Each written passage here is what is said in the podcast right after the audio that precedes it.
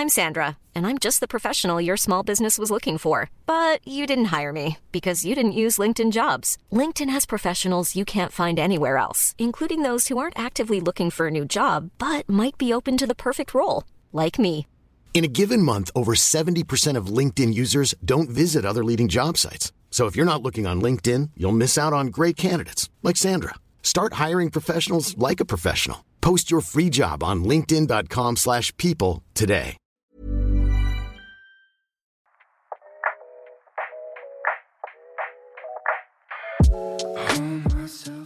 Dans l'épisode 2 de C'est quoi ta consacré aux auteurs, nous avons reçu deux invités. Martin Darondo, que vous pouvez retrouver en interview complète sur toutes nos plateformes, et Navo, l'auteur de Bref, Bloqué, Serge le Mito, et la plume de nombreux artistes de stand-up.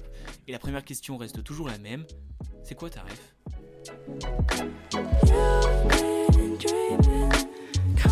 si je devais résumer ma vie aujourd'hui euh, avec vous, je dirais que c'est d'abord des rencontres.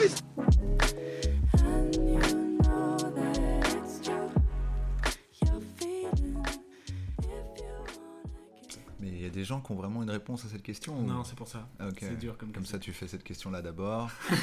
je galère un peu et après, ça. je me sens mieux. Exactement.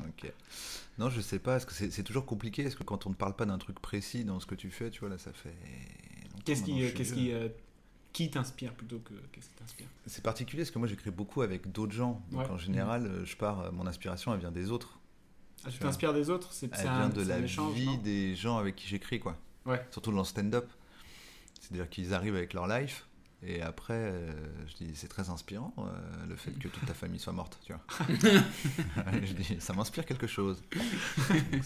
Donc, du coup, j'ai pas vraiment de... Parce Mais- qu'après, c'est bateau, tu vois, quand tu dis, bah, je- tu fais du stand-up, bah, c'est qui tes inspirations euh, C'est les gens qui font du stand-up. Donc, euh, Mais euh, toi, en tant qu'auteur, euh, est-ce qu'il y a des euh, auteurs de stand-up qui disent Putain, c'est trop bien ce qu'il fait? Ou euh, la manière dont il l'écrit, dans la manière dont il amène euh, tel ou tel sujet, c'est, euh, ça, m'inspire. Dans des, dans des constructions, dans des formules de. En fait, il y a plein de gens que j'admire, mais je sais pas s'ils m'inspirent. Après, j'imagine que les gens doivent inspirer euh, d'une manière ou d'une autre. Euh, ouais, c'est ça. Mais tu vois, en- moi, quand on me dit un, un humoriste euh, que je kiffe euh, américain, je dis Anthony Jeselnik. La vie peut être drôle parfois, non Comme je ne peux pas entrer dans les détails pour le moment, mais plutôt cette semaine, j'ai reçu un des plus grands appels téléphoniques de ma vie. Et puis, à peine cinq minutes plus tard, j'ai reçu un autre appel, me disant que mon père était à l'hôpital. J'ai dit ouais, je viens de l'entendre.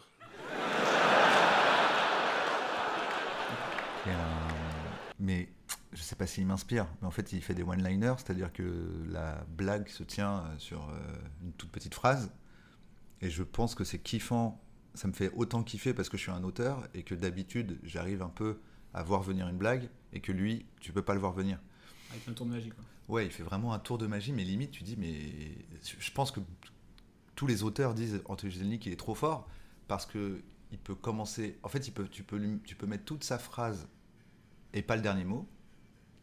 Tu fais pause, tu réunis des auteurs, ils réfléchissent pendant 5 heures, ils essaient de trouver la- le, le dernier mot, et comme il arrive à faire des bascules complètes sur, des, sur le dernier mot ou la, le- on va dire la, la dernière expression, il est imprévisible. Et comme le rire, c'est de la surprise, quand tu es auteur, tu es moins surpris. Donc quelqu'un qui te surprend, tu l'adules et l'idolâtres. Voilà. Donc je dirais Anthony Jeselnik. Après, est-ce qu'il m'inspire? Euh, Je ne saurais pas. Si, si on prend de quand j'étais petit, les gens qui m'ont donné envie de faire des blagues, c'était les trucs qui faisaient rire ma mère. Et donc du coup, euh, c'était des proches, euh, Coluche, euh, ce genre de trucs. Le jour de la mort de Brassens, j'ai pleuré comme un môme. Alors que je ne sais pas pourquoi, mais le, euh, le jour de la mort de Tino Rossi, j'ai repris deux fois des moules. T'intéresse, c'est aussi ta mère aussi. Euh, Est-ce que c'est ma mère, c'est une rêve? Non, ma mère, c'est la personne. En fait, j'ai une théorie. je commence direct. On sort le paperbot. Allez, c'est bon. J'ai une théorie, je pense que les gens. euh, en gros, si tu arrives. C'est de, j'essaie de, de bien formuler mon truc. si tu arrives à te rappeler de ce qui te faisait exister quand tu étais petit aux yeux de tes parents ou des personnes qui t'ont élevé, il y a de fortes chances que tu existes toute ta vie par rapport à ça, parce qu'en fait, c'est la première fois que tu as existé. Donc, si je disais un truc un peu malin ou un peu drôle, j'existais Euh, tu vois, ma mère se retournait en disant Eh, pas mal pour un, pour un enfant de 6 ans, ce que tu viens de dire. Et je pense que. Et, et je, je teste souvent avec des potes, euh, je peux tester avec vous. C'est genre, essaye, en gros, tu essayes de créer une situation. Genre, si t'as été élevé par ta mère, ta mère elle est en train de faire autre chose.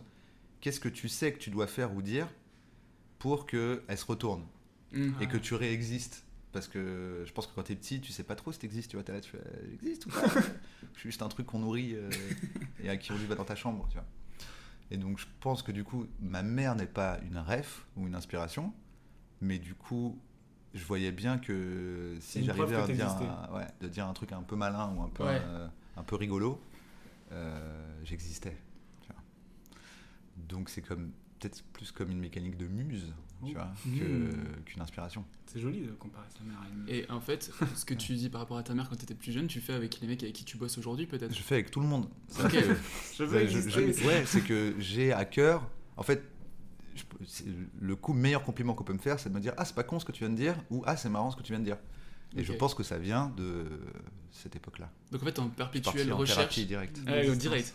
T'es t'es- t'es en perpétuelle recherche, en gros, de, de déstabiliser celui qui est en face. euh, Dans une interview, je sais que tu avais dit, à un moment donné, ce que tu kiffes chez, chez Kian, par exemple, c'est que quand euh, tu fais une vanne, c'est le moment où il capte ce que tu es en train de faire et que, genre, il se rend compte, il a un espèce de mouvement et tout. Et c'est ça que tu recherches, en fait, un peu chez, chez tout le monde pour voir si ça, si ça fonctionne. Ouais, c'est ça, pour la partie un peu plus provoque. Ok. Voilà. Ouais, dans, c'est- dans- dans le cas de Kian, je sais pas à quelle occasion je dis ça, mais c'est parce que Kian, bon j'aime bien le voir commencer à, à dire ah non, ça y est, il est parti. tu vois, il y a un truc, il y a quelqu'un qui dit le mot Bataclan et lui Ouais, il se bah, dit ah non, truc ça, ça y est, il est parti. Ah, l'a- Mais le fait de le voir se dire putain, il est parti, ça m'amuse, donc j'ai envie de- d'en rajouter jusqu'à ce qu'il dise non, mais arrête, s'il te plaît. Ouais, parce que c'est marrant parce que Kian, vraiment, il est, c'est très plein de bienveillance. Ouais, bah ouais. Toi, tu viens casser tout à chaque fois. Ouais, mais en soi, finalement, dans la mécanique, c'est pas si malveillant parce que mon but, c'est de le faire marrer. Mais bien sûr. ouais. Bah oui. C'est- C'est de dire ah ça le ça le choque un peu donc du coup ça devient marrant euh, c'est un truc de complicité je le ferai pas avec une victime du Bataclan tu vois. Bien, bien entendu. Je- ah alors tu l'as pas vu venir celle-là C'était comment? Alors ça t'a surpris comme à l'époque tu vois je fais pas ça. Et, euh, du coup, pour revenir, euh, t'as beaucoup été inspiré par le rap. ouais D'ailleurs, t'avais un- j'ai réussi à trouver le nom de ton groupe de rap. C'était l'Arcane. c'était l'arcane Yes. ah il est fort Et, euh, et du coup, euh, il y a, je trouve qu'il y a un, un gros- un parallèle entre euh, le rap et ce- que tu écris aujourd'hui. Par exemple, sur Bloqué, c'est Ouais. des punchlines. Ce serait plus cool si quand tu files le sida à quelqu'un, bah toi tu l'as plus. Comme ça, il y aurait qu'un seul sida que tout le monde se repasserait comme ça. Et ce serait comme jouer à char. ouais Et euh, t'as toujours écrit des punchlines euh, comme ça? Hmm, je sais pas si moi j'étais pas trop un punchliner mais euh, enfin si enfin, finalement une blague c'est un peu une punchline une punchline. le nom, punchline ça veut dire chute en anglais Mm. donc c'est la chute d'une blague mais euh, en fait pour moi c'est à peu près tout le temps la même chose mais c'est juste le format le média le médium qui change tu vois donc du coup euh, que ce soit du rap euh, un sketch à la télé un truc sur scène euh, une BD ou un- une réplique dans un film pour moi ça fonctionne un peu pareil Mm. C'est juste que ça s'adapte plus ou moins en fonction de, du, du médium. Mais c'est, je pense moins au médium qu'au. Enfin, je sais pas comment dire.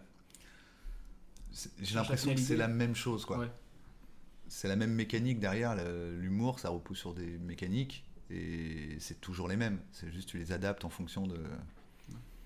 C'est pour ça que quand on a fait bloquer, moi je savais très bien que on allait écrire avec Aurel, Gringe et tout. Et je, ils savent faire. Ouais, c'est Ils, ils savent pas qu'ils savent faire, mais c'est bon, on a écouté Casseur Flotteur, ils savent faire. Hmm. c'est. Voilà. Le même job en fait. C'est un peu. Ouais, c'est ça. Tu recherches la même finalité dans le rap quasiment que dans, le, que dans la vanne, même si tu vas pas forcément rire à une punchline de rap, mais par contre ça te provoque, euh, ça te provoque un truc qui est pas du rire, mais qui est. C'est la même euh, fabrication. Ouais, c'est ça. Après, c'est pas les mêmes. euh, tu vois, dans le rap, ça va, être, ça va reposer sur d'autres contraintes. Ouais. Mais la démarche est la même. Le rap, tu vas dire, ouh, ça, ça rime bien euh, dans un sens. Dans l'autre, ça veut dire quelque chose. Tu vois, ce qui- pour moi, ce qui fait une bonne punchline, euh, tu vois, c'est genre, je sais pas, Alpha One, quand il dit euh, Je vais à la muscu pour le corps, je vais à la mosquée pour le cœur. Pour moi, celle-là, elle est Ouais. incroyable, mais parce qu'il relève un autre défi que t'as pas sur scène. On s'en fout sur scène, à moins que tu sois Raymond DeVos. Ton but, c'est pas de faire sonner des mots, mais de faire mosquée, cœur, muscu, corps, et que ça veut dire quelque chose. La finalité est la même, mais la démarche n'est pas la même. C'est Nekfeu aussi qui fait vachement ça. Dans... Bah, Ne- Nekfeu, il- bah, c'est ça, c'est un peu les, les gars, c'est la même famille, quoi. un 995, ouais. C'est ça, c'est que, ce qui est- moi, ce qui m'impressionne le plus dans le rap, c'est c'est pas forcément une punchline, une punchline c'est bien trouvé, c'est cool, mais c'est quand ça veut dire vraiment un Mm, truc, C'est ça, c'est ça. mais que ça sonne de ouf. Euh, tu vois, moi, Nekfeu, ce qui me tue, c'est genre euh, fou la troupée en. Attends, c'est quoi? Fou la troupée en pleine tempête. Non. Fou la troupée complètement prête, joue de la trompette en pleine tempête. Pour parler de la Nouvelle-Orléans euh, pendant Katrina, je suis là, bah, fou la troupée complètement prête, joue de la trompette en pleine tempête. Et surtout que c'est pas fini après, le journal s'était peut-être trompé, mais je cours de la tête aux pieds trempés. Je fais, ok. Bravo. C'est pas que des rimes pour des rimes en plus, ça veut vraiment dire un truc, donc c'est impressionnant. Fous la trompée complètement prête, joue de la trompette en pleine tempête. Et le journal s'était peut-être trompé, mais je cours de la tête aux pieds trempés. L'ouragan est passé à quelques miles, les zones autour du port sont inondées. Loin de mes terres d'humeur sentimentale, y a pas que la peur que j'ai senti monter. Loin de mes Ouais, ouais, c'est clair. Bah, si c'est que des rimes pour des rimes, pas mal de monde finalement qui pourrait le faire quoi. Mais c'est cool que tu sois parti sur un courant un peu philosophique, on reste là-dedans. Alors, euh, Navo, euh, pourquoi t'écris? Mais je pense que ça rejoint ce que je disais. hein. Je pense vraiment que ça part d'un truc de comment t'existes. euh, Il y a, un- tu vois, il y a un truc d'ego. euh, où est-ce que tu places ton ego? Mon ego, c'est dans le fait qu'on me dise que je suis malin. Mais du coup, à, à quel moment. euh, parce que il y a une différence entre faire des vannes et mettre les vannes sur un papier pour après les transformer et tout ça. Et à quel moment tu t'es dit, bah tiens, il faut que je les garde, je les note et tout ça? Moi, je suis plutôt un suiveur. Parce que en fait, moi, faire rire euh, trois personnes dans la salle, euh, tu vois, de, trois potes, ça me suffit. Ouais. Mm. Après, c'est juste qu'il se trouve que mon pote c'était Kairon, et que donc à un moment il a dit bah, Moi, ce que j'aime bien aussi, par exemple, ce serait que les vannes qui nous font rigoler, je les fasse sur une scène et avec des gens qui applaudissent. Bah, ok, vas-y, go. Toi, t'es quoi? Mais rien, a- ça veut rien dire, rien. Ah, hein? Non-croyant, on peut dire athée? Ouais, si tu veux. Je vais devant un tapis. Allez, pour toi, vas-y. Non, mais c'est toi, il y a plusieurs manières de ne pas croire. Est-ce que tu te considères comme athée Pas vraiment. Alors, bah, donc pourquoi tu dis oui alors? Parce que j'ai envie d'essayer. Voilà, c'est simplement. Tu te considères comme quoi, toi? Bah, non-croyant.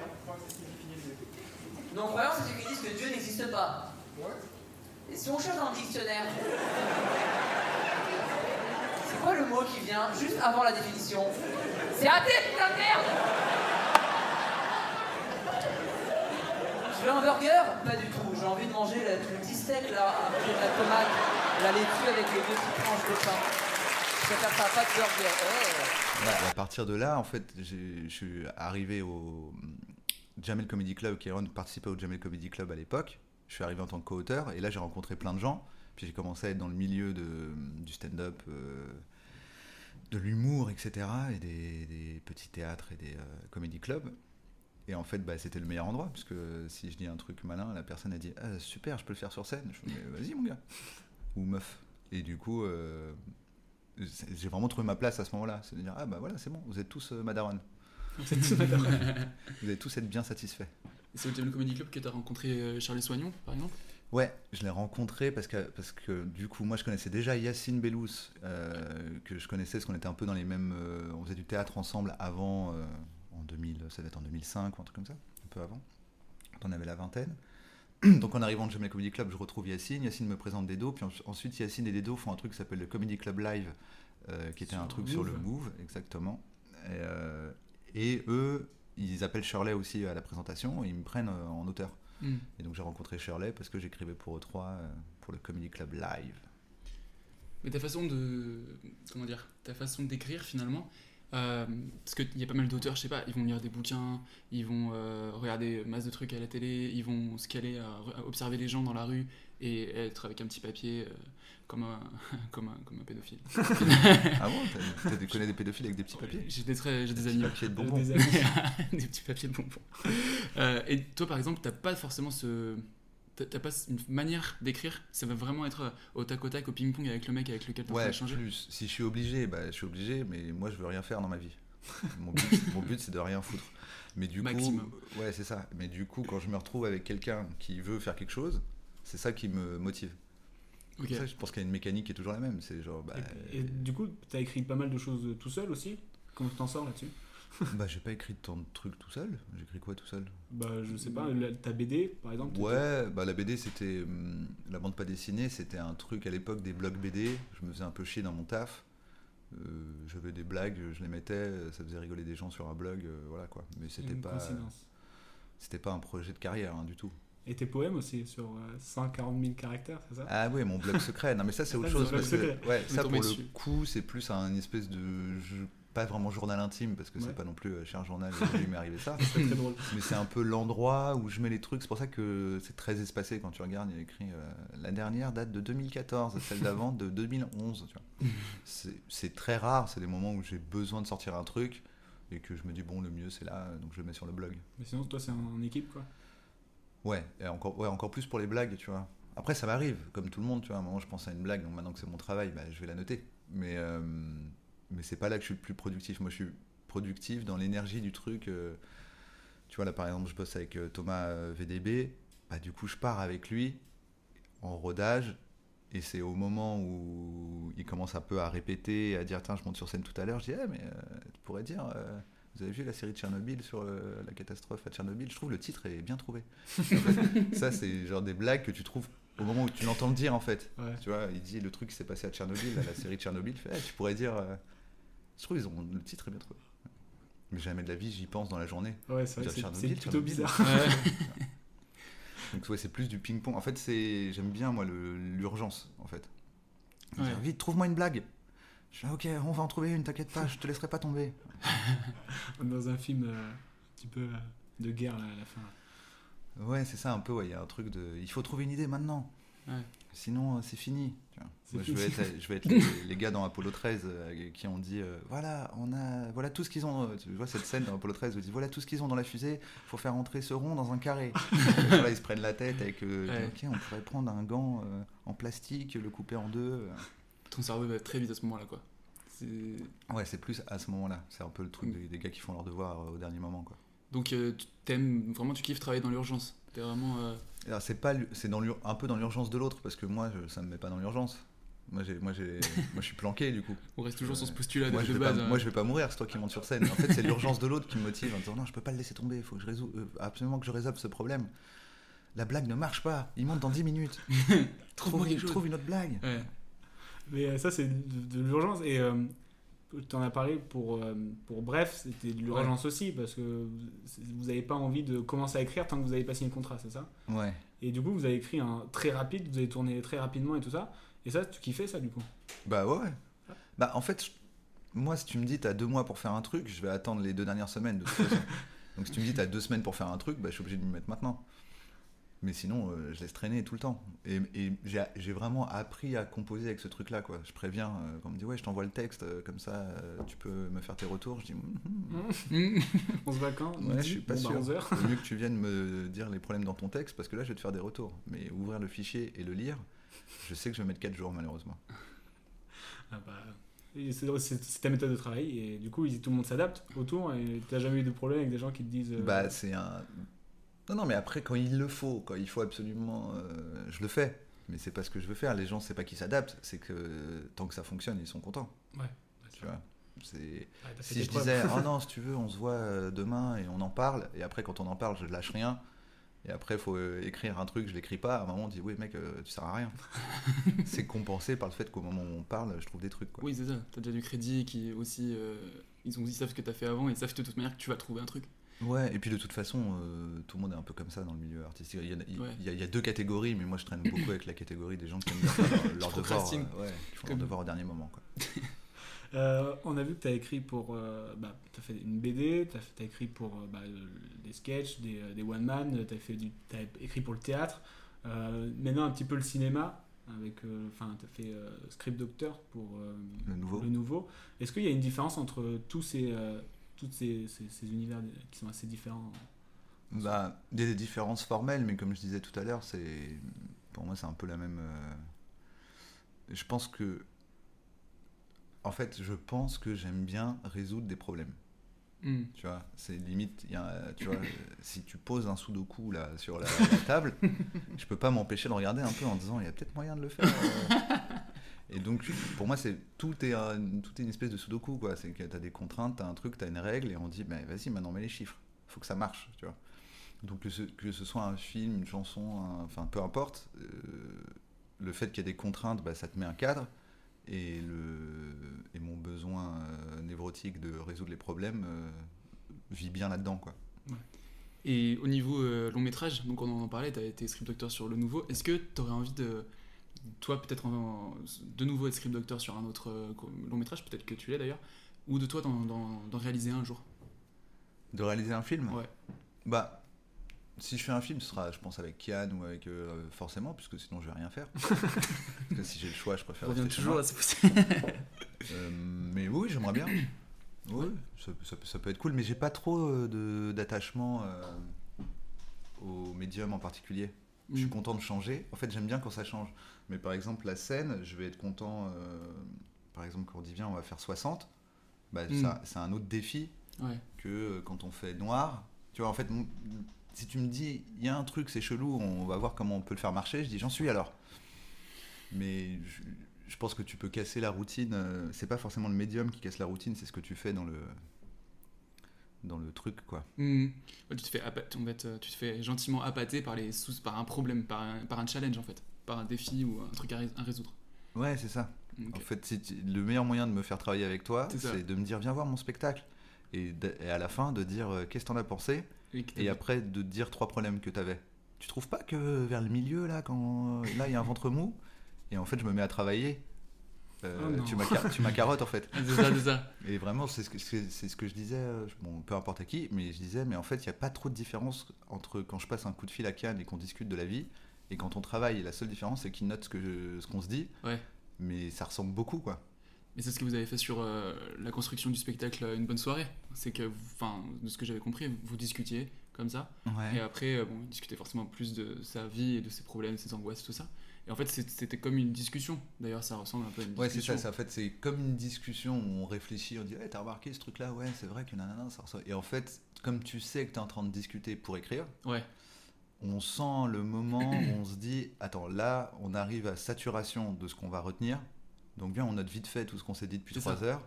Euh, et après, moi, je, je suis assez bon en structure, donc j'arrive à restructurer la. Tu peux arriver avec des idées un peu fouillies, et je vais les mettre dans le bon ordre.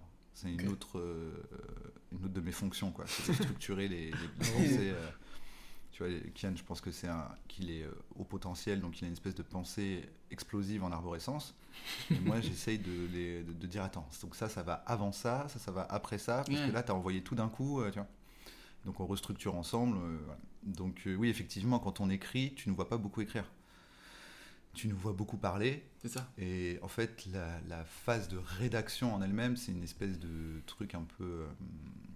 euh, comment dire C'est de l'admi- c'est de l'administratif du truc, quoi. C'est que si on l'écrit pas, après ça s'envole dans le, dans le tourbillon des vannes perdues. Donc faut, faut l'écrire. Ouais. Pour pas oublier, quoi. Du coup, là, quand c'est en discussion avec, euh, bah, c'est que avec Kian, est-ce qu'il y a une grosse différence quand, par exemple, c'est sur euh, bloqué, vous étiez 6 à écrire dessus?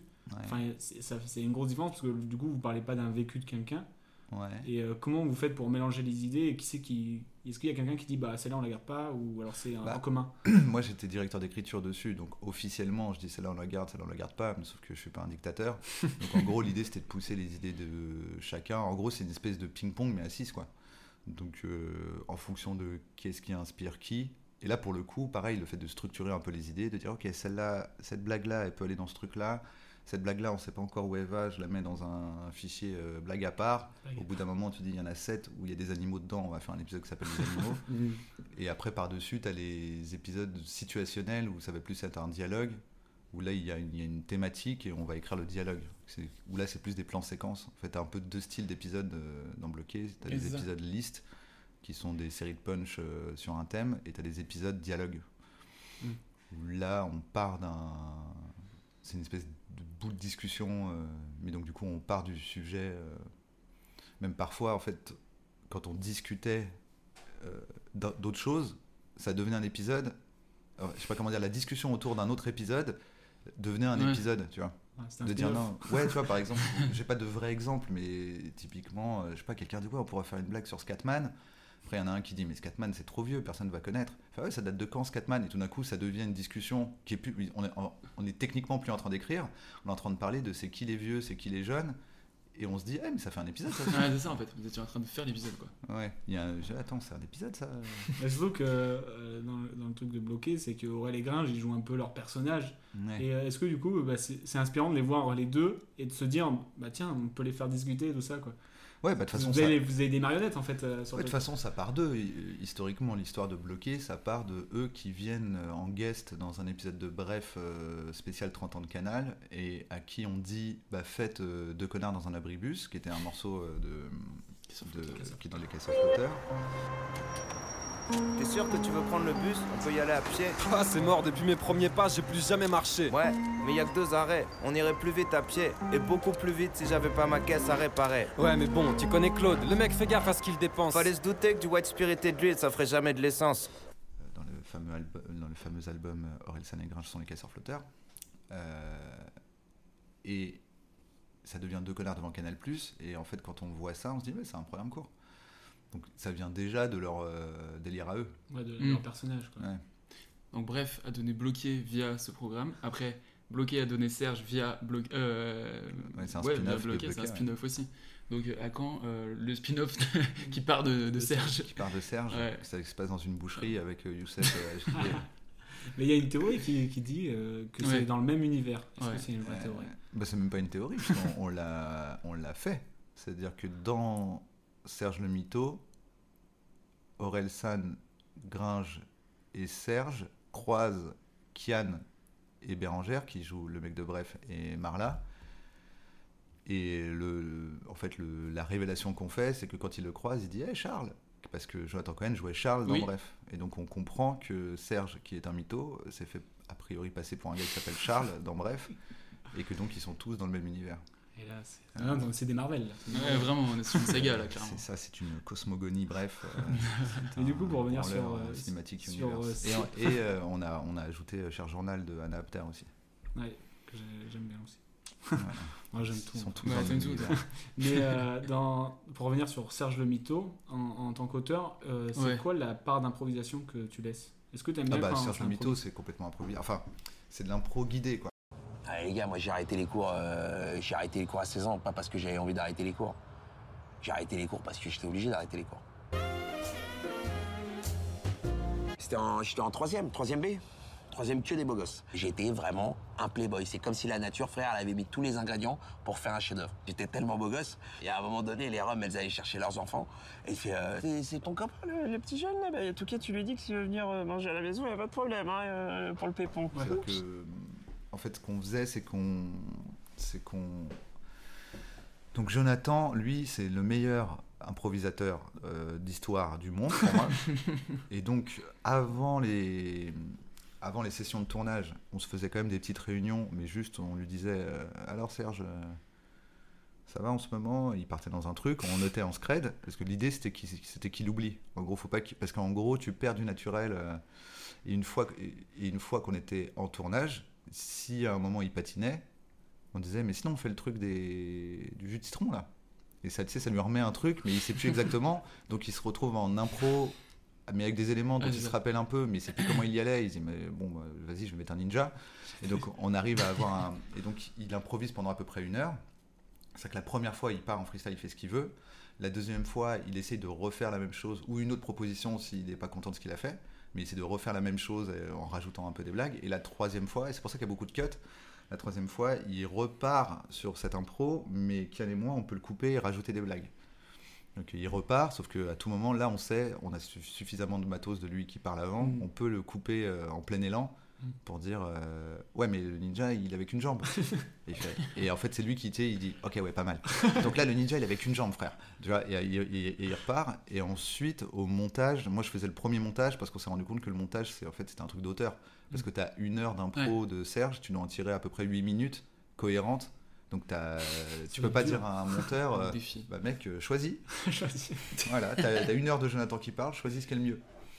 Donc t'avais le, le monteur qui d'abord me faisait une version où il y avait tout dedans, mais en enlevant euh, les moments où on parle, les moments où c'est coupé, etc.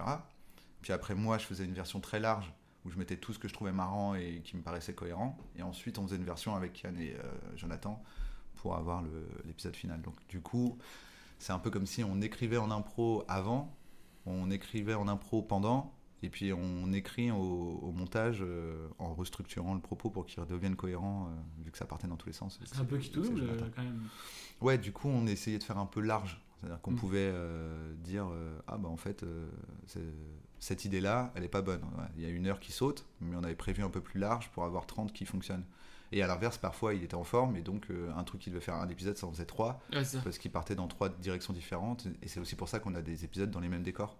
Ouais. C'est que ça arrivait, euh, que on disait bah, Ça, c'est un épisode à part entière. Là. En fait, s'il est parti en couille pendant 5 minutes sur Jay-Z, bah, en fait, on a un épisode qui s'appelle Jay-Z maintenant. Mm. Donc euh, voilà, voilà comment. euh, donc c'était marrant à écrire parce que justement c'était une espèce de défi euh, chelou d'équilibriste, sachant qu'en plus on voulait que sur les 30 épisodes ça raconte quelque chose, donc il y avait comme des points A, point B. Mais les guests, euh, quand vous les invitez, du coup, vous leur dites quoi Vous dites bah, viens, écoute, on verra. quoi.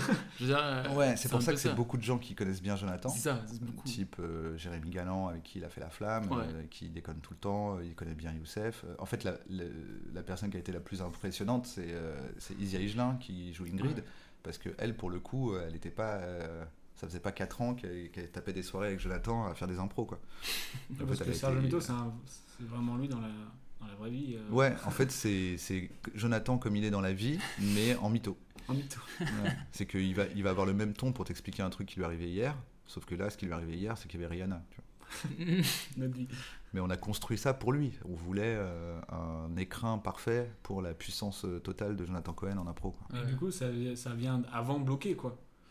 Nous, on le connaît avant bloqué, c'est pour ça qu'on l'avait mis dans Bref et qu'on lui a donné un personnage déjà cool.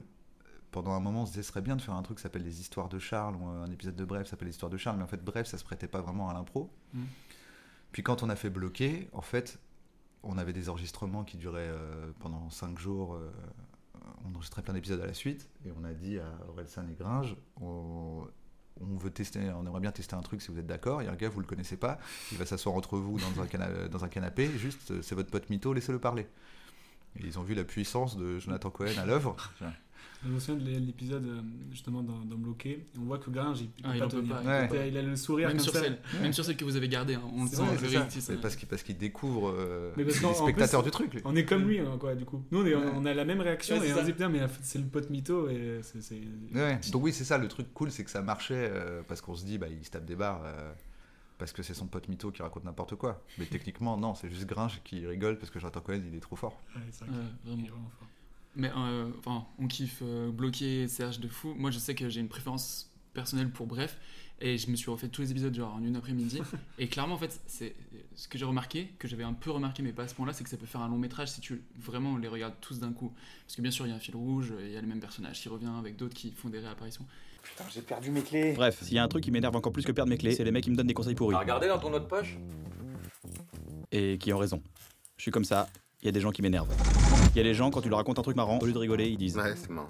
Et quand tu leur racontes un truc pas marrant, ils disent. Ouais, c'est marrant. Il y a les filles qui te parlent pendant des heures de trucs qui t'intéressent pas. Anna, il faudra un shampoing aux extraits naturels de Quetch. J'ai pas de cheveux. C'est bien une réponse de mec, ça. Les mecs qui ont toujours plus de classe que moi. Moi, franchement, ça me fait un petit style. Même avec des pompes de bowling.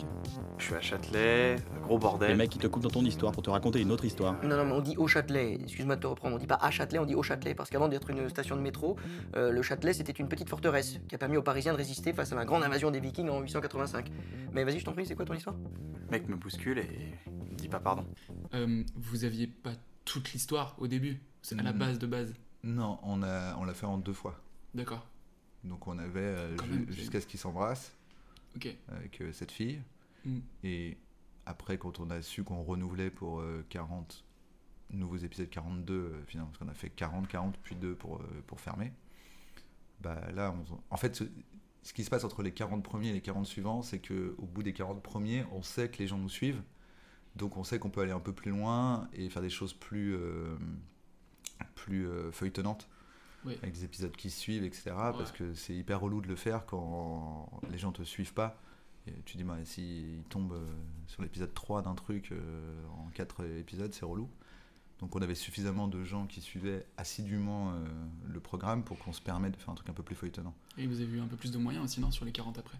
Ouais. Pour euh, pouvoir, euh, sur du fond vert à fond et tout, enfin, je sais que dans le making-of, il y a parfois des journées que vous vous tapiez. Parce que le- l'épisode notamment où il retrouve Marla dans, dans son, dans son imaginaire, genre à New York, tu sais, Ouais. ça. là, ça avait l'air d'être quand même une organisation de, de, de ouf. Pour le coup. Ouais. Mais c'est ça qui était marrant, C'était de métrage, mettre en là. place tout ça pour une séquence de 10 secondes. Quoi. C'est ça qui m'en fout. C'est pas frustrant? Bah non, justement, je trouve que c'est classe. C'est classe. Tu vois, c'est. En fait, c'est un choix, c'est de dire attends, dans mon film, il peut y avoir Tom Cruise. Qu'est-ce qui est le plus stylé? C'est qu'il fasse un livreur de pizza, genre tout le monde bug. T'as- tout- le mec il ouvre la porte, le livreur de pizza c'est Tom Cruise, il fait ouais merci, casse-toi. Est-ce que c'est plus kiffant que d'avoir Tom Cruise pendant 10 minutes euh, qui fait un show? Tu dis ouais, je crois que c'est encore plus marrant, de- juste il ouvre une porte et il part. Quoi. Ouais, j'ai- envie que Tom Cruise il fasse euh, Pizzaiolo maintenant. Ouais. Imagine Très dans, vite. dans je pense, l'espace. je pense que j'ai pensé à ça parce qu'il me semble que c'est Alain Chabat qui disait que Tom Cruise il était euh, sur le même euh, décor que Mission Cléopâtre et qu'en fait ils ont pas réussi à caler mais que Alain Chabat devait il, faire. il voulait que Tom Cruise passe Mais et qu'il fasse ouais je me suis trompé de film et qu'il reparte. C'est le meilleur caméo du monde. Ouais. Vraiment. Ouais.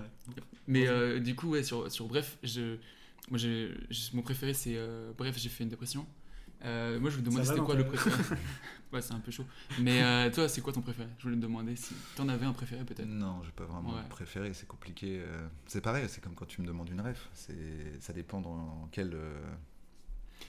Tu vois, c'est trop vague pour que je dise mon préféré. C'est pareil pour Bloqué, pareil pour Serge. Il y en a plein que j'aime bien. Mm. Avait- si j'en avais qu'un que j'aime bien, ce serait dommage, que j'ai raté. euh, Et puis en plus, t'as des épisodes par exemple comme Bref, je suis né qui sont totalement un peu. C'est presque hors de l'histoire, c'est- tout fait quasiment sur euh, une image de synthèse ou ce genre de choses. Donc Ouais. il est super bien réalisé. Après, c'est vrai que c'est- très différent parce qu'il y en a qui font avancer l'histoire, il y en a d'autres qui sont plus épisodes Ouais, anecdotiques. C'est pour ça que je dis c'est par thématique. Si tu me dis c'est lequel le plus euh, créatif, je vais dire euh, ah bah celui qui nous a vraiment mis en galère, c'était l'épisode du métro, tu vois, parce qu'on a dû Oui. tout refaire au dernier moment. Donc à chaque fois il y, a y un peu une anecdote. euh, Il y en a forcément quelques uns où je dis oui bon ça c'est un épisode. euh, c'est un épisode quoi de bref. Bref, c'est un épisode. Ouais, voilà. C'est ça. Voilà. Mais, euh, mais la plupart il y a comme des histoires derrière, il y a des trucs, il y a des tu vois. On a, on a mis un peu euh, dans bref il y a un peu notre âme euh, et notre euh, nos, nos frustrations d'auteur des années précédentes. Donc pour chaque truc, il y, a- il y a un peu une histoire, il y a un peu une raison de l'avoir fait. Ok. Et celui qui vous a. J'ai remarqué un truc, tu parlais de l'épisode du métro, j'avais vu dans Making of que vous n'avez pas eu les autorisations. Par contre, il me semble que derrière, il y a un autre épisode où il est dans le métro. Ouais, en gros, quand on a demandé les autorisations, il, faut, il faut donner les textes. Ok. Et donc, toutes les séquences qui se passaient dans le métro, mais qui n'avaient rien à voir avec le métro, ils ont dit oui. Et l'épisode qui disait que le métro c'est de la merde, ils ont dit non. Ouais, c'est Ah, fou. ok. Donc on avait un épisode complet dans le métro. Comme on savait qu'on avait un métro, euh, qu'on allait avoir un métro dans les décors, on avait mis d'autres séquences dans les métros et ils nous ont validé que ceux qu'on. en gros, euh, voilà, t'as le droit d'être un Mélie Poulain ou de tomber amoureux euh, dans le métro, mais t'as pas le droit de dire que ça pue la pisse. Alors que clairement, on sent plus la piste qu'on tombe amoureux dans le métro. Tout le- Exactement. Ok, d'accord. Ça- Dernier truc sur Bref, il y avait un truc que j'avais aussi, en, regardant tout d'un coup, identifié, c'était que vous, vous kiffiez les, j'ai l'impression, les personnifications, les métaphores, les images. Ouais. Bah, T'en es la preuve puisque tu joues le personnage de Jamais. Euh, ça vient, je voulais savoir si ça vient d'où ça. Parce que moi perso, j'avais l'impression que ça venait d'un espèce de kiff de la mythologie grecque, euh, ces genres de, de trucs de personnification. euh. Je suis peut-être allé beaucoup trop loin. Ouais, ouais, non, je sais pas d'où ça vient. Je sais que hum, c'est un truc qui préexiste. euh, tu vois, on l'a pas inventé. Donc, je pense que Woody Mm. Allen le faisait. Euh, c'est aussi un truc. Nous, on avait une écriture qui, qui venait du stand-up. Et donc, dans le stand-up, euh, de dire euh, dans ma tête, euh, il y a un gars qui était en train de crier ou des trucs comme ça. Bah, on trouvait ça marrant de, de l'illustrer. Je pense que c'est un truc qu'on a en commun avec Yann, ou même quand on discute. euh, tu vois, euh, tu sais, là, tu dis une connerie. Et tu dis putain, il y a le gars dans ma tête euh, qui est censé euh, Mm. laisser passer ou pas les, les phrases, il a laissé passer celle-là, je crois qu'il est fatigué là. Donc il y avait un- un- toujours un peu parlé comme ça, donc au moment de faire bref, on s'est dit ah, ce serait marrant de le montrer, de l'illustrer. Donc non, non, je ne crois pas que ça a de lien avec la mythologie grecque. euh. C'était ma théorie personnelle. je désolé d'avoir détruit ta théorie. Skyblog il Peut-être que c'est ça, peut-être que c'est pas ça, il paraît qu'il faut pas dire oui ou non. Faut dire Ok. Oui, oui, pense ce que tu veux de cette œuvre. Faisons ton analyse. Ah, C'est l'auteur qui parle. Voilà. ça. Cette Et, œuvre euh, ne m'a- ne ne m'appartient pas. Elle échappe à l'auteur. C'est beau. Euh, et sur l'auteur, du coup, euh, t'en penses quoi de la reconnaissance de l'auteur? La reconnaissance de l'auteur. Bah, comme- on, voit, on le voit souvent comme un métier de l'ombre. Est-ce que euh, c'est un avantage, un, un inconvénient enfin, Bah, en fait, il y a- y, y deux choses. La première, c'est que je m'en fous. Donc, parce que justement, euh, l'admiration, euh, la reconnaissance de Kian aura toujours plus de valeur pour moi que la reconnaissance de 1000 personnes que je connais pas. Mm. Mais en plus, je crois que je suis le mieux loti de tous les auteurs. Donc, non seulement je m'en fous, mais en plus, vraiment, je suis un auteur qu'on connaît maintenant, à force de. Surtout depuis un bon moment, euh, tu vois, de, le podcast où on me voit. Et, le fait que Kian est quelqu'un d'extrêmement reconnaissant, euh, qui passe son temps à saluer les équipes avec qui il travaille, à parler des gens avec qui il travaille, bah, à force, euh, bah, j'ai l'impression d'être un auteur connu. Ce qui est hyper rare Bah, vraiment, ouais. dans l'humour. C'est rare qu'on connaisse les auteurs, quoi. Ouais. Donc je crois que je fais partie des auteurs les plus connus. En tant que, je fais partie des gens dans l'ombre, mais que Ouais. Kian, il arrête pas de mettre de la lumière sur moi. Tu vois, Kian. Euh, Regardez, il est là. Mais c'est lui C'est lui aussi, il est là. Je ne serai rien sans lui. C'est lui qui est À force, drôle. les gens, voilà. Et en plus, ça me donne une espèce de statut euh, chelou où les gens sont persuadés que je suis un génie incroyable. alors que pas tant que ça, juste, euh, voilà, je fais des blagues. Laissez-moi euh, tranquille. Ouais, non, mais c'est même pas laissez-moi tranquille, c'est pas oh, arrêtez. c'est juste que je pense que justement, ce côté, un auteur que tu connais, tu dis si on le connaît, tu C'est vois, qu'il a dû, c'est que ça doit être un génie de ouf parce que les Mm. autres je les connais pas. Ouais. Alors qu'au fait, non, si on me connaît, c'est parce que Kian il dit mon nom. Et c'est lui qui t'a poussé à faire ses premières parties ou c'était une envie de toi? C'était un truc un peu. C'est un peu partagé. En gros, comme je l'accompagne en tournée, et que c'est cool d'avoir une première partie, euh, et que jamais de la vie je monte sur scène euh, si c'est pas pour rigoler avec, mon pote. Bah, du coup, quand il m'a dit vas-y, bah, monte. En fait, au tout début, c'était bah, vas-y, je fais des premières parties, euh, le texte est pas. Tu sais, ça va aller. Je sais pas comment dire, ça me met dans une autre ambiance qu'une première partie, etc. Et puis, comme tu es en rodage, il y a que toi. Tu vas pas dire, il y a toi et un régisseur, tu vas pas dire au régisseur, euh, faire la première partie. Un- truc. Donc, mais sinon, non, je, je ressens pas spécialement le besoin de monter sur scène. Mais là, dans le nouveau spectacle, ça fait un peu partie du show, euh, la première partie. Parce que justement, vu que j'écris pas pour moi et que je m'en fous, j'ai plus tendance à faire des trucs qui ont du sens par rapport à ce que va faire Kian après. Donc il y a un, truc où je me dis, allez, ça marche sans la première partie. La première partie, elle rajoute un petit truc euh, rigolo. Ouais, je, je me souviens, j'avais vu euh, une bonne soirée. Ouais. Bah, dans, ça, dans une bonne soirée. Euh, le, le- le chinois. Enfin, je pas, Ouais. pas spoil, mais Ouais, du coup, on tu le là, tu spoil, tu spoil. tu vois, j'ai fait, fais en sorte de pas le dire. mais oui, c'est ça, c'est qu'il y a des trucs qui se mettent en place aussi dans la première partie, donc ça, ça devient rigolo à faire. Ouais. Mais c'est rare je- J'avais jamais vu une première partie où ça avait un lien avec Oui, la deuxième bah, et qui faisait le spectacle en. Ouais, mais parce que du coup, je suis un peu la première partie officielle. Je suis- tout le temps avec lui et je fais sa première partie, euh, alors qu'il n'a pas spécialement besoin d'une première partie, tu vois. Ouais. On s'en fout. Et en fait, ce qui est marrant, c'est qu'il n'a pas besoin de quelqu'un qui chauffe la salle. Et, euh, et s'il a besoin de quelqu'un qui chauffe la salle, c'est pas moi qui l'aurais choisi. et moi, j'ai pas besoin de monter sur scène. Mm. Euh, Alors que d'habitude, c'est une de ces deux raisons qui fait qu'il y a une première partie. Soit c'est parce que le- la personne dit il faut quelqu'un qui met l'ambiance au début, soit c'est parce que la personne qui fait le spectacle propose à quelqu'un en disant ouais je sais que tu as envie de bosser, que tu as envie de travailler la scène, je te donne une occasion de tester tes trucs et de, de tu vois de t'améliorer, fais, la- fais ma première partie. Là c'est ni l'un ni l'autre, c'est juste euh, ouais ok. Moi c'est là, vraiment euh. comme s'il me dit tu veux faire un foot, je suis là ouais vas-y si tu veux. Donc c'est pas... Ah ouais, euh, zéro stress. Zéro stress. Ah ouais, non, ça me stresse pas du tout parce que si les gens ils aiment pas ce que je fais, je dis ouais, bah, vous allez kiffer dans C'est 10 lui, minutes. Ouais, vraiment. Ouais, ça, de je toute fais- manière, je vais pas faire de spectacle en long. Donc, euh, Ouais, mais surtout, non, mais à, à dans 10 minutes, on va voir si vous aimez pas ce que je fais. Vous aimez juste pas ma gueule. mais moi, mon vrai travail, a priori, vous allez bien aimer. Voilà. Je m'assois, après les gens ils rigolent quand c'est Kian, et je dis, mais c'est qu'ils aiment ce que je fais. tu te lèves, tu fais. C'était moi, les gars. Vous savez pourquoi on était heureux quand on était gamin? Parce qu'on courait tout le temps. On bougeait tout le temps. On était tout le temps sous endorphine. On était tout le temps défoncé quand on était gamin. Mais c'est vrai, quand on est gamin, on fait que des trucs de défoncé. Il y a quand t'es gamin que tu peux faire 8 heures de vélo pour aller nulle part. Bah, pourquoi tu fais du vélo? J'en ai un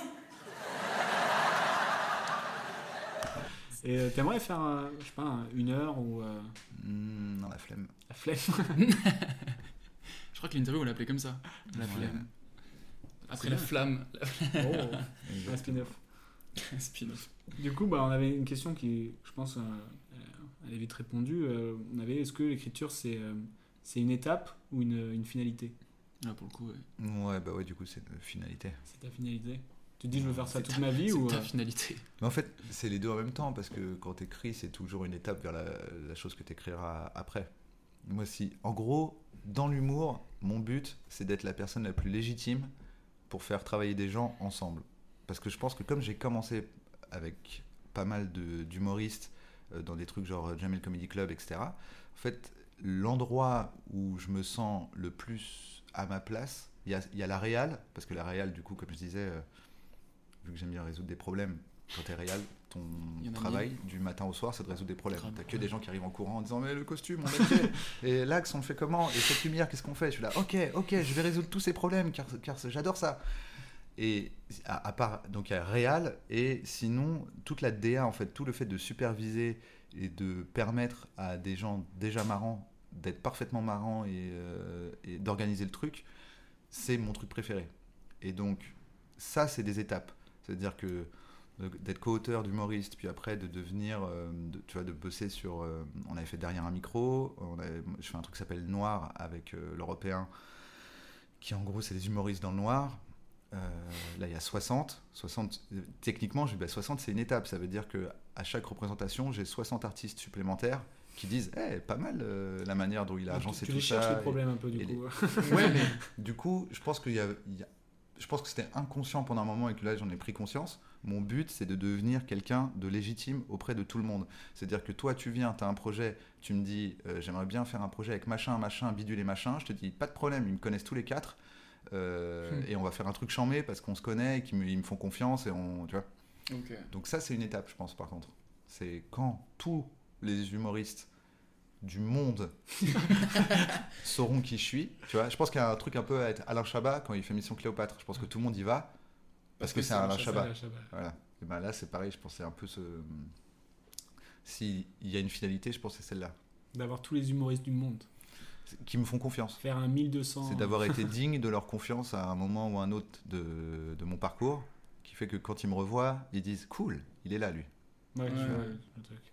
Et, euh, parce que tu parlais de. Tu disais, t'as t'as endossé plusieurs chapeaux, entre guillemets, entre le réal et tout ça. Mais... Le mec, il endosse des chapeaux. Quoi. Oui, il plusieurs. Il jongle après. C'est chaud, quand même, Et, euh, mais t'as as appris sur le tas, ça, parce que t'as pas fait d'études de cinéma Non. euh, et tout ça. Et comment ça s'est passé, euh, du coup? Bah, T'as juste dit, bah, Comment toi va quoi- là-bas. comment et quoi s'est passé? bah, Le fait de réaliser, euh, il y a, y plein de termes en scène, tu techniques. vois, tu- euh, ah ouais, bah ouais, j'ai appris sur le tas. Ouais. Ça t'a pas été trop dur, ça? Bah, je sais pas, peut-être peut en fait je suis vraiment un génie. Bah, hein. Peut-être qu'en fait finalement, ils ont raison, gens sur YouTube. Il, Euh, non, bah en fait, moi, mon... mais je pense que j'ai- une. Il y a un truc vraiment d'autodidacte. Donc en gros, en- l'école, ça me donne pas envie du tout d'apprendre. tu vois, je suis là, non, bah, j'ai pas envie d'apprendre ce que tu es en train de me dire.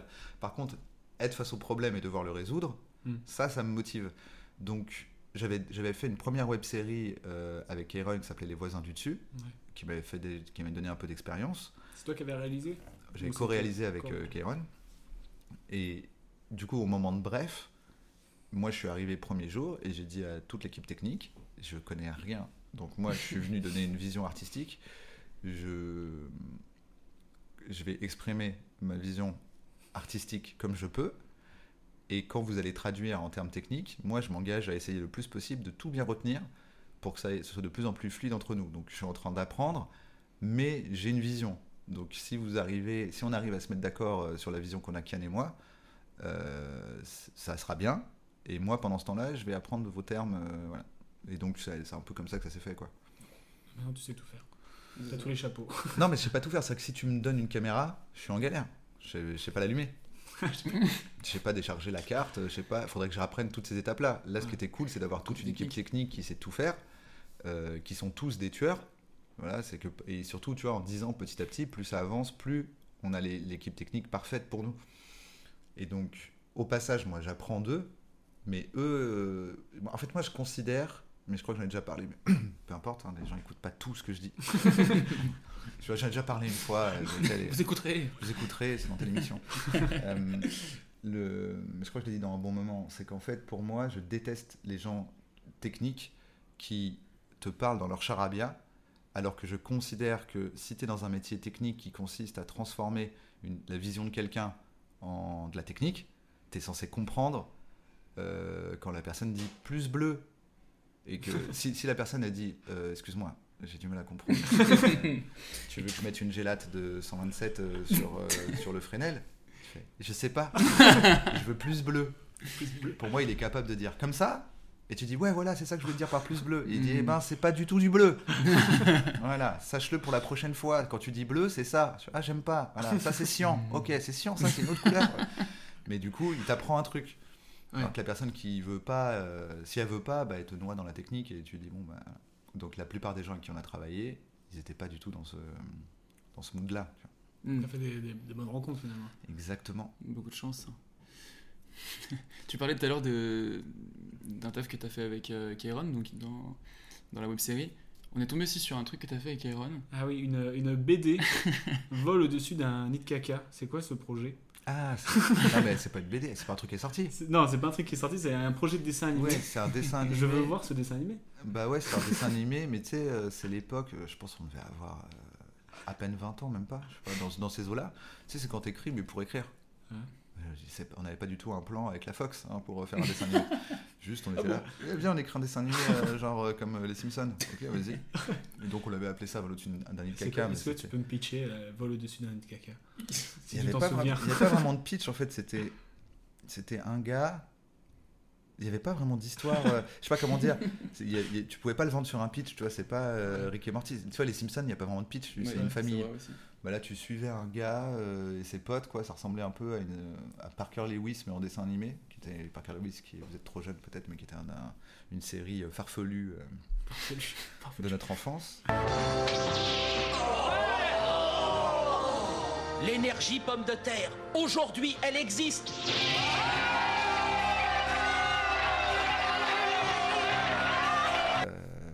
Et du coup, ouais, je sais pas, je saurais pas. je me souviens que dedans, pour ce truc-là, j'avais écrit un truc sur le test euh, HIV que j'avais repris pour Bref. Ça, je me souviens que j'avais pris un peu des bouts, euh, il y avait des blagues euh, du test HIV, comment t'es en galère quand tu vas faire un test. Et sinon, moi, la blague qui m'avait marqué, c'était, il y avait un épisode où, en gros, c'était quoi? Il y avait une offre incroyable, genre pour 20 euros, tu pouvais aller aux Seychelles euh, pour euh, avec les, tout était inclus, euh, les cocktails et tout. Et du coup, toute la France partait aux Seychelles. et en fait, c'était une technique de l'armée des Seychelles qui, qui envahissait la France pendant ce temps-là. Il y avait tellement plus personne en France. En fait, c'était, ils avaient utilisé le tourisme et, et en fait, ils avaient niqué tous les avions. Et en gros, tous les avions étaient atterris, tous les Français étaient aux Seychelles. Ils ont flingué les avions. Et eux, ils ont envahi. Et après, du coup, les personnages étaient euh, coincés aux Seychelles et regardaient à la télé euh, les mecs des Seychelles euh, vendre le gouvernement Je- des Seychelles, vendre la. Tour Eiffel et tout. on vend la Tour Eiffel à la Russie. Pour 30 balles. J'ai vu, je veux assister à cette réunion de vol au-dessus d'un caca. Et du coup, bah, t'as un peu un lien aussi avec le dessin animé, avec dernièrement l'épopée temporelle, Ouais. qui est d'abord une série audio et qui maintenant sort en, en dessin animé.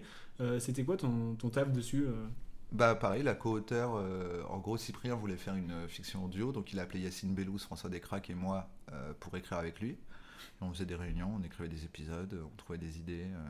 Et la série audio, ça, ça, ça change beaucoup de, bah, je sais pas, de- d'une mini-série ou d'un sketch Hmm, pas vraiment, la, la- la contrainte c'est que... Mais du coup c'est marrant maintenant que c'est en dessin animé parce que Cyprien il a gardé le, le fait que le héros qui, est un peu, qui décrit tout, alors qu'avant la blague c'était qu'il décrivait tout et ça servait, à, ça servait à rien pour eux, pour les personnages, mais ça servait pour les gens qui écoutent, tu vois. Et là, ça donne un ton chelou, mais trop marrant, je trouve, dans le dessin animé. C'est d'avoir un personnage qui dit Eh, dis donc, pourquoi il y a des gars qui arrivent avec des grands chapeaux et des haches? Tu vois Et en général, c'était lui qui avait ce rôle parce que c'était le mec le plus teubé, enfin, c'était le plus un peu naïf et surpris partout, avec les autres personnages qui disaient On est devant. On voit. On voit, tu vois. Mais parce qu'on devait euh, expliquer au- au- à l'auditeur ce qui était en train de se passer. euh, Mm. voilà. Ouais, du coup, en fait, euh, ça a été un- il y a eu, c'est- entre l'histoire euh, audio et le dessin animé, c'est exactement la même. Ouais, il a mais juste, c'est des blagues visuelles et tout ça. Ouais, les animateurs ont rajouté des blagues visuelles, donc ça rajoute un truc. Et sinon, ouais, il a gardé à peu près le même, euh, la même chose, euh, à peu de choses près, quoi. Puisqu'on parle un peu de ton actu, j'ai vu que euh, récemment tu as partagé euh, quelque chose. euh, je crois que tu es auteur pour euh, deux mecs qui s'appellent Ambroise et Xavier. Ouais. Euh, tu peux nous parler un peu d'eux? Eh ben, Ambroise, en gros, moi je connaissais très bien Ambroise parce qu'il est dans le collectif et la, le- la production Ebim. Il bosse beaucoup avec les parasites. C'est le gars qui fait Marius, que je trouve incroyable sur YouTube. C'est le mec qui a fait la vidéo d'Arfin Babour aussi, qui, Ah, était, euh, ouais, qui était une adaptation d'une BD de, de Gottlieb euh, sur euh, le business de, musical de la misère du monde. Euh, donc c'est un gars que j'ai toujours trouvé trop fort. On s'était croisés, on s'était rencontrés, on a beaucoup discuté. Et puis là, il monte sur scène avec un autre mec que je connaissais moins, mais qui est hyper fort aussi, qui s'appelle Xavier Lacaille, qui lui est dans Parlement, euh, qui, euh, qui a fait des trucs avec les parasites, qui a coécrit Validé. Et donc ils ont un spectacle qu'ils avaient écrit à deux. Et donc ils m'ont fait la feinte euh, dont je parlais tout à l'heure. C'est pas eux, c'est leur attaché de presse qui est, qui est- qui est, qui est une, une- une meuf que j'aime beaucoup qui s'appelle Léo Dombois qui m'a dit mais viens les voir, je suis sûr qu'il y a un truc à faire, allez viens les voir. Ouais mais j'ai pas envie de travailler là. Non mais viens juste voir le spectacle, tu vas voir. euh, viens voir, tu vois c'est cool. Amuse-toi. Allez vas-y j'y vais. Ouais. Et après j'ai dit ah il y a un truc à faire. Et donc on a bossé ensemble sur une réadaptation, une espèce de V2 de leur spectacle, parce que dans leur spectacle il y avait un truc très méta, et donc c'est le truc qui m'a séduit vu que j'aime bien les trucs qui font mal au crâne. Parce que, en gros, euh, sans rentrer dans les détails, les, les- les personnages sur scène se rendent compte qu'ils sont des personnages au fur et à mesure du truc. Mm. Ils sont plus ou moins d'accord avec euh, ce qui est en train de leur arriver. Et du coup, on a fait une V2 où, en gros, euh, moi j'ai dit est-ce que vous voulez qu'on pousse tous les curseurs euh, au maximum de, de, de la méta et de la mise en abîme? Et c'est là, ouais, ouais, de ouf, vas-y, grave. Et donc, on, voilà. donc euh, il y a une V2 qui est en cours de ça. Je pense que là, on doit être sur une V 1.5 parce qu'en fait, c'est compliqué. Il y a des écrans, il y a des trucs à tourner. Et il y a eu une pandémie mondiale, je sais pas si vous avez suivi, Ah. Ah ouais, je crois. qui a un peu retardé le truc. Mais en gros, euh, là, ça commence vraiment à être la version euh, où j'ai euh, filé un coup de main. Et, euh, et c'est marrant parce que dans, dans cet épisode, on a aussi interviewé Martin Darondo, Ah. qui est la, la mise en scène. Et euh, on lui a demandé de te poser une question parce qu'on l'a rencontré euh, lundi. Et donc, euh, on voulait faire un, un petit lien. Et donc, euh, je vais te faire écouter la, la- la question. Martin Darondo, qui est quand même, euh, on parle des auteurs euh, reconnus ou pas reconnus, ce serait bien que tout le monde sache qu'il écrit Brute quand même. Ouais, d'accord. Mais, bah, ouais. C'était le but Et la truc. question, alors la question, Une question à Navo. euh, Comment il peut être aussi toujours détendu avec tout ce que- tout ce qu'il a à faire? Ah, c'est marrant parce que il imagine que j'ai pla- que j'ai beaucoup de trucs à faire. mais rien à faire, frère. C'est parce que t'as- il a projeté sa vie sur la mienne. Ouais, moi j'ai pas broute. hein. C'est bon, j'ai rien. pas broute. Non, non, j'ai rien à faire. C'est bon, c'est cool. euh. Donc, euh, franchement, non. Je, je suis bien loti. hein. En fait, c'est des phases. Il y a des phases. Là, par exemple, vu qu'il y a eu une pandémie, tout le monde reprend en même temps. Donc là, j'ai euh, Shirley Soignon, euh, Sébastien Marx, euh, Kian, euh, euh, Thomas VDB, euh, Ambroise Xavier, tu sais, un peu qui retombent tous en même temps, Ouais. même si c'est des projets plus ou moins avancés, donc il n'y a pas un taf de ouf. Mais là, c'est marrant parce qu'il y a un peu un pic de. Il y a plein de trucs qui arrivent en même temps, mais sinon, ça va. hein, c'est pas... je suis bien. Je suis bien. Les, les phases les plus complexes, elles durent pas longtemps. En fait, si. Au moment où. C'est surtout avec Kian. Au moment où on rentre dans un tunnel de pro- d'un programme court, là, ça prend toute la vie. C'est-à-dire qu'au moment de faire bref, pendant deux ans, j'ai fait que bref et ça s'arrêtait jamais. Là, ça s'arrête jamais, quoi. Maintenant, faut faire un DVD, faut faire un menu.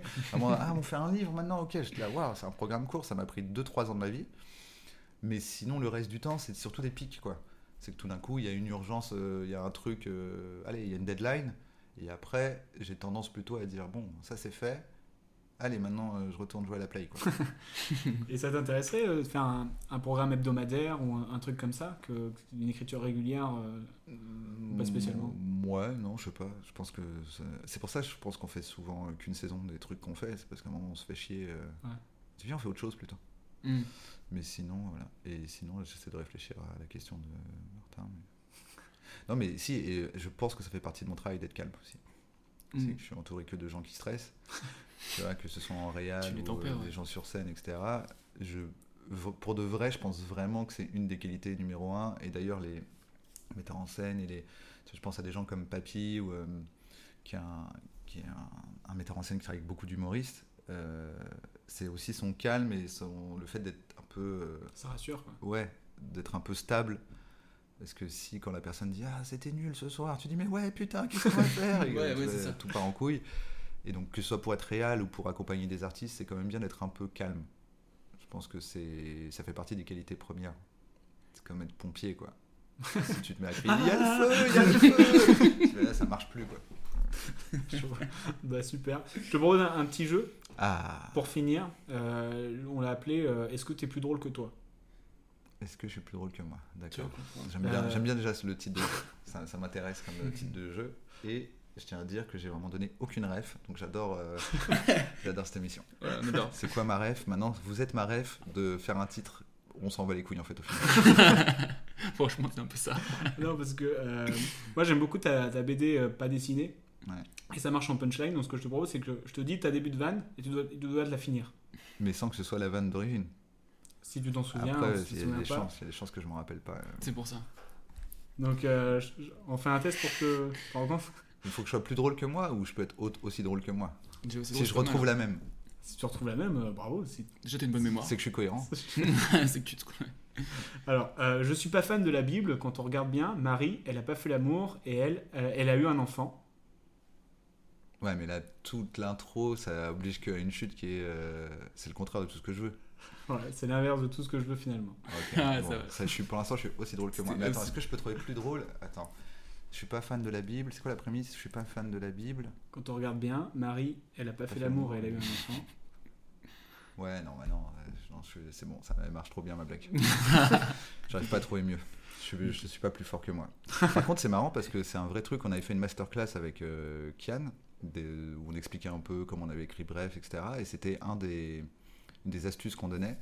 C'était que souvent, on se disait qu'est-ce que ferait quelqu'un de plus drôle que moi? Et en fait, d'imaginer quelqu'un de plus marrant que toi en train de, de faire le. Tu vois, quelqu'un de plus fort que moi, qu'est-ce qu'il ferait, tu vois? Typiquement, euh, dans l'épisode. Bref, je remets tout à demain. C'était un peu ça la mécanique. C'était bon, ok, on a trouvé une liste de trucs à remettre à demain, mais qu'est-ce que ferait quelqu'un de plus intelligent que nous? Là, Qu'est-ce qu'il ferait? Qu'est-ce que ferait machin, bidule? Imagine quelqu'un là, il est trop fort. On dit, ouais, il est trop fort, il dirait quoi? Ah, là, il pourrait le personnifier en fait demain, tu vois. Et en fait, ça débloquait le- la créativité de te dire, qu'est-ce que. Si tu arrives à imaginer ce que ferait quelqu'un de plus fort que toi, bah t'es plus fort que toi. Wow. T'es ton, hein, propre tu- ennemi. Je en confirme que tu kiffes Ouais. le méta du coup. T'es ton propre ami aussi. Mon propre ami. Allez, le deuxième, on va essa- essayer d'être plus drôle que toi encore. Euh, des, fois, des fois, tu me fais peur. Pourquoi? Qu'est-ce que j'ai fait? Là, c'est ouvert. Ah ouais, là, ça c'est s'arrête là. ouvert. Des fois, tu me fais peur. Pourquoi? Qu'est-ce que j'ai fait Pourquoi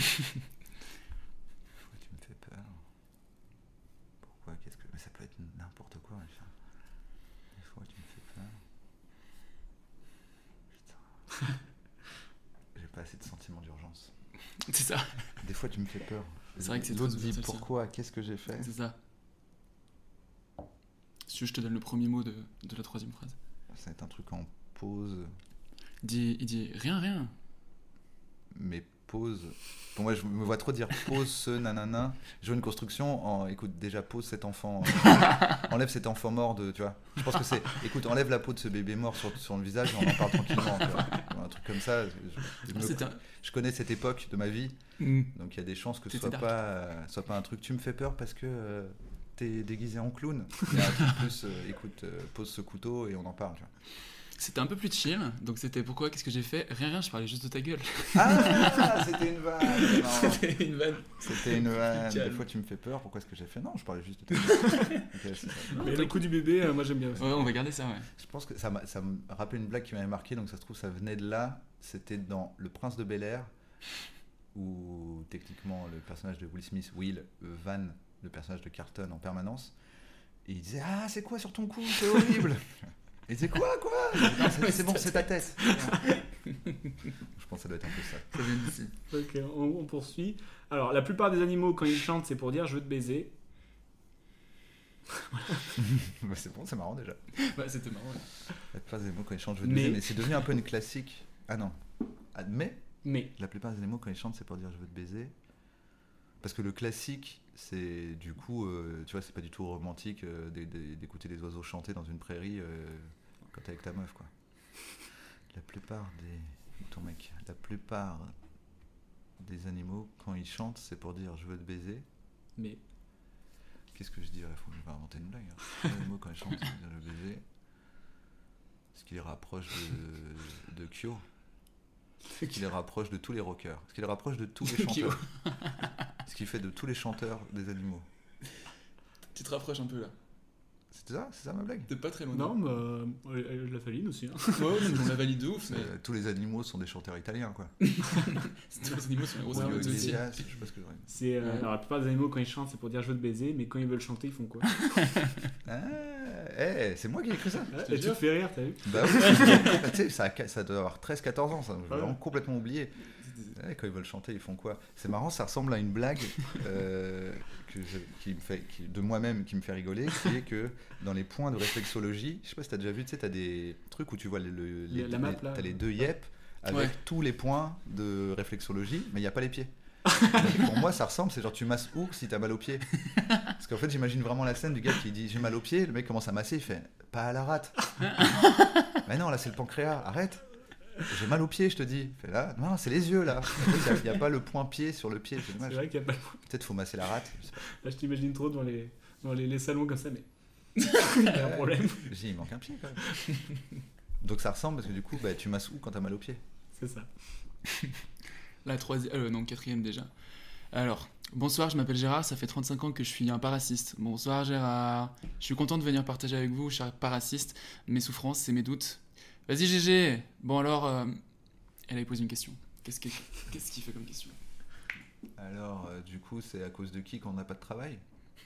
Oh, Ah, bah, c'est bah, ça. bravo. C'est ça? Ouais. Bah alors, Ouais. c'est à cause de qui le chômage du coup? Ouais, ouais, bah, c'est sûr. Ouais, ok, mais peut-être je m'en souvenais. Je pense sinon, ouais, il y a eu un moyen de dire. Du coup, je comprends rien à ce que dit Eric Zemmour. Vous pouvez m'expliquer? Plus actuel, voilà. Plus... Euh, Oh, plus, je crois qu'à l'époque, il existait déjà Ouais, Eric Zemmour. ouais. Il me semble que j'avais un- une blague Choqué. euh, Sur Zemmour. ouais, sur Zemmour où je disais euh, tous les, toutes les secondes dans le monde, il y a 112 personnes qui meurent. Et à chaque fois que ça s'appelle Eric Zemmour, ça me casse les couilles.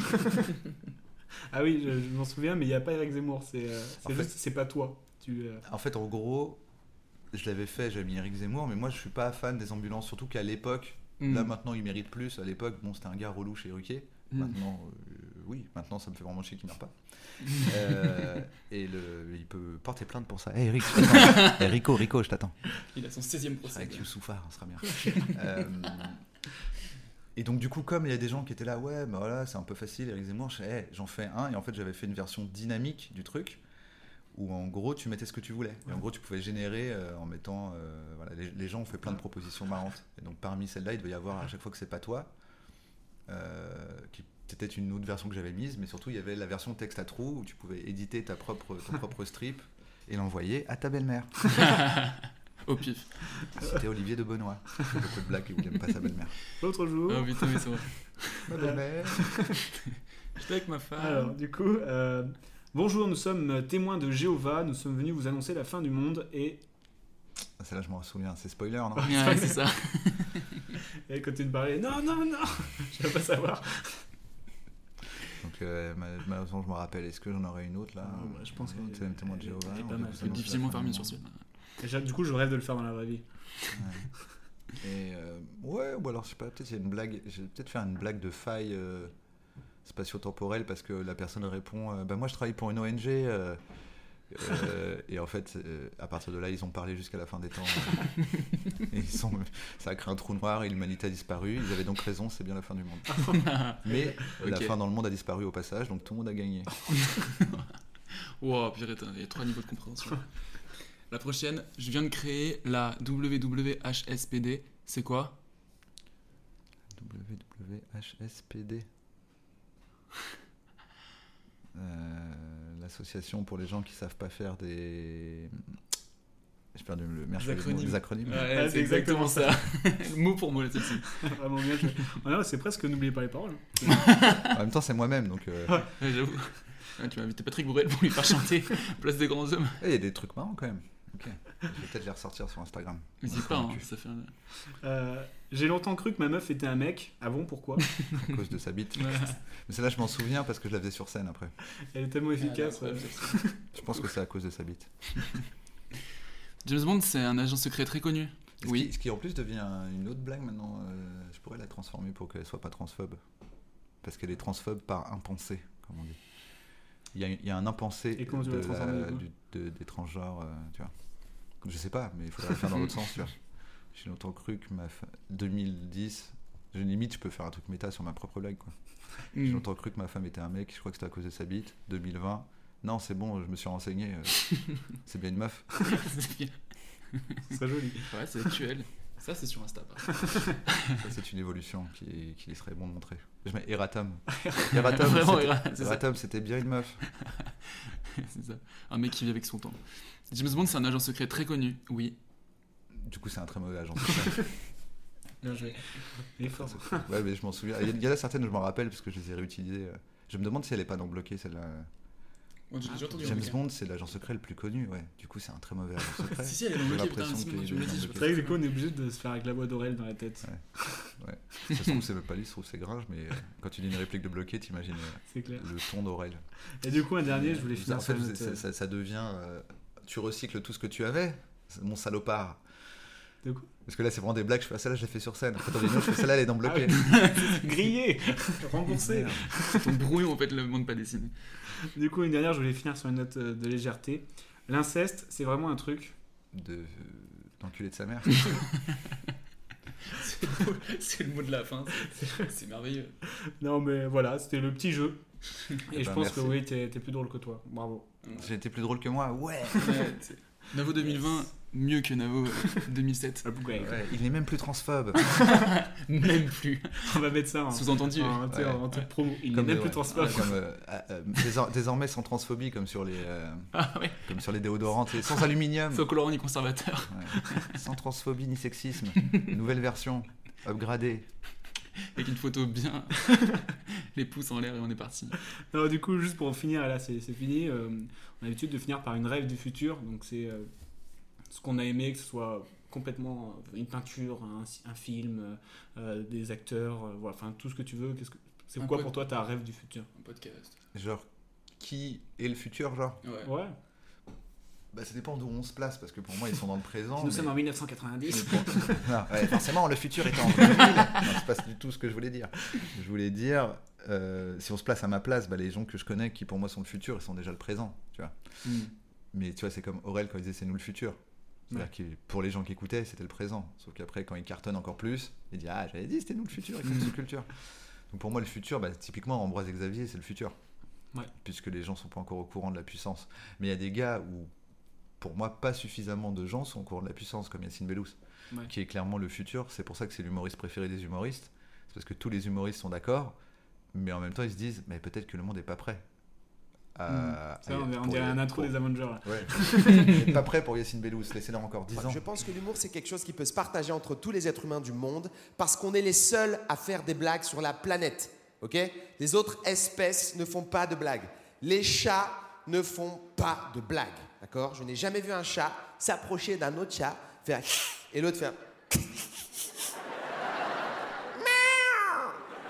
Coussinet, coussinet. Euh, Donc, euh, ouais, il y a qui dans le futur euh? Voilà, là, comme ça, là, puisque je bosse avec eux, je dirais Ambroise et Xavier, parce qu'ils font un truc qui est, pour moi, qui relève un peu du futur, parce que tout le côté méta autour du stand-up, autour de, la scène, etc., ça fait un peu, tu vois, comme le non-film de, de Dupieux, ou, euh. Qui, du coup, joue avec les codes du cinéma, il faut que le cinéma, il préexiste. Sinon, Mm. dans le film, tu comprends rien. Si c'est parce que c'est un scénario, un casting, un perchman, euh, donc il faut que la chose existe suffisamment. En fait, c'est intéressant de se dire, on arrive suffisamment loin dans le stand-up en France et dans le- tu vois, le- l'humour sur scène qu'on peut faire des blagues sur les codes de ce genre. Ce qui prouve que le stand-up, c'est donc bien nous le futur. Parce qu'on commence à être le présent, donc les gens qui rigolent du stand-up en en faisant des trucs méta sont dans le futur. Waouh. Je crois qu'on peut pas On peut, finir. on peut euh, juste applaudir ça. Non, mais par contre, pour de vrai, euh, Ambroise Xavier, j'ai pas capté. Ils sont sur scène en ce moment ou c'est pas tout de suite Ils ont, je crois qu'ils reprennent là. Il me semble qu'ils reprennent au Métropole. Avec ta version ou pas encore? Ouais, eh, ils sont forts déjà. hein. Ah, ok, sérieux, j'y vais demain. Euh, Non, non, mais non, mais c'est déjà une voir. version bien avancée. euh, je, je- en fait, je suis rentré dans le détail en disant là, c'est une version 1.5, c'est parce qu'ils m'ont dit ça, mais ça se trouve, ils ont tout mis, je sais pas du tout en fait. J'ai Ok. pas, euh, je sais pas où ils en sont de leur. Et puis de toute façon, Ambroise et Xavier qui disent on n'est pas encore tout à fait satisfait euh, du, du truc, ça veut ouf. dire que c'est déjà un truc de ouf. Ok. Bon, on ira les voir. on ira voir ça. Vraiment. Ah, c'est sûr. En Et tout après, cas, vous allez euh, vouloir les interviewer, vous allez voir. Ah bah. Alors là, Et là, pour le coup, ils vont donner des vrais refs. Ambroise, euh, Genre. Ambroise, il a des vrais, vrais refs. Vous êtes perdu. Il va dire non, mais tu vois, un bon film de machin. Je vais dire, mais c'est qui? C'est un réalisateur italien. Dans les années Ah ouais. 1960. Oui, en 60, c'est le premier à avoir fait un plan séquence. Tu fais ah ouais, ok. euh, super. On peut en faire une vanne ou? C'est l'inverse de moi. donc, euh, il a des- et D'ailleurs, il a un très bon podcast qui s'appelle Héritage, euh, qui s'appelle Des trains à travers la plaine. Et le dernier épisode en date s'appelle Héritage, il me semble. Eh ben, on ira écouter, aussi, ça. alors, on ira les Et voir, les coup, écouter. Toi, tes actus euh, perso? Euh, bah, moi, c'est toujours pareil, j'ai un peu les actus des autres, donc euh, je sais pas trop ce que. Il y a quoi Bah, il y a. Qu'est-ce qu'il y a que je peux dire? À la rentrée, du coup, bah, il y a Shirley Soignon qui reprend, il y a Thomas VDB euh, qui reprend, il y a Sébastien Marx qui reprend, il y a Kian Kojandi qui reprend, il y a Ambroise Xavier qui reprennent. Donc ça, c'est pour la scène. Actuellement, sinon sur des écrans, bah, il y a l'épopée temporelle qui est en cours de diffusion. Donc la première saison du dessin animé tiré de la fiction audio sur la chaîne de Cyprien. Ok. Donc là, je pense que d'ici la rentrée, il y aura les 10 épisodes. Sinon, euh, quoi d'autre? Crois que c'est tout ce que je peux dire. Le reste, To ce be sont des choses top secrètes. Bah, c'est déjà pas mal. hein. Bah, merci beaucoup. Ouais, merci, Merci vraiment. à vous, les amis. C'est très cool. Merci. J'ai Anne et Romuald. Waouh. Je me suis souvenu. T'es chaud Bravo. Merci.